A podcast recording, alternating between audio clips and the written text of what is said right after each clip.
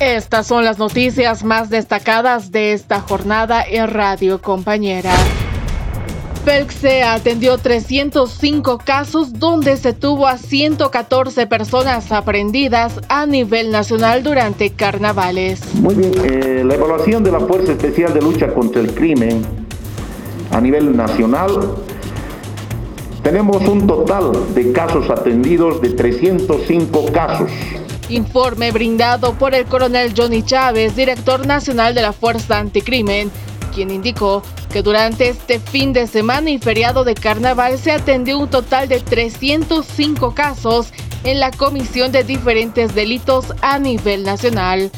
Además, se tuvo a 46 personas fallecidas entre homicidios, suicidios y causas naturales. Policía continúa con la búsqueda del chofer que atropelló a varias personas en Independencia, Cochabamba y dejó nueve fallecidos.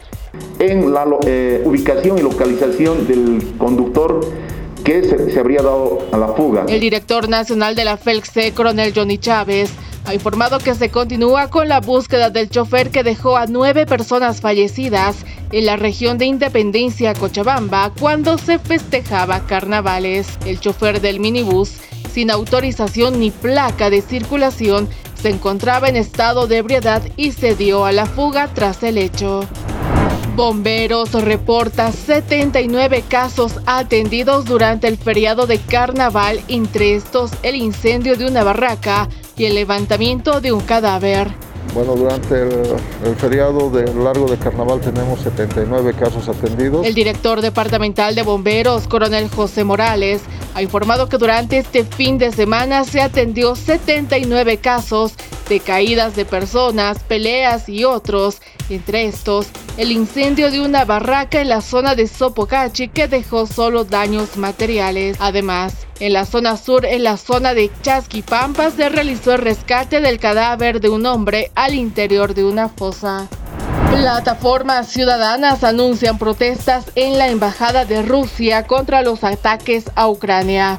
Sí, justamente estábamos eh, el día de ayer reunidos plataformas ciudadanas, el CONADE, haciendo una convocatoria que el día de mañana vamos a estar presentes en la Embajada de Rusia, acá en la Plaza Humboldt, en un mitin de protesta, ¿no? Y nos vamos a dirigir a la Embajada de Rusia. Plataformas ciudadanas anunciaron que este jueves 3 de marzo se movilizarán en la zona sur de la ciudad de La Paz hacia la Embajada de Rusia en rechazo a la invasión de ese país contra Ucrania. El activista Iván Meléndez señaló que la concentración está convocada para las 6 de la tarde con 30 minutos en la Plaza Humboldt.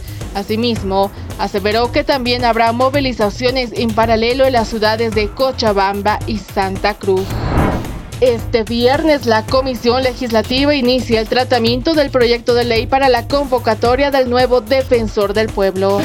Sí, bueno, el día viernes estamos llamando a una sesión eh, mixta de la Comisión de Constitución de la Asamblea para considerarla, tratarla y aprobarla este proyecto de reglamento y convocatoria. El senador por el movimiento al socialismo, Rubén Gutiérrez, ha informado que la Comisión Mixta de Constitución sesionará este viernes para tratar los proyectos de ley presentados para la convocatoria y designación de un nuevo titular en la Defensoría del Pueblo.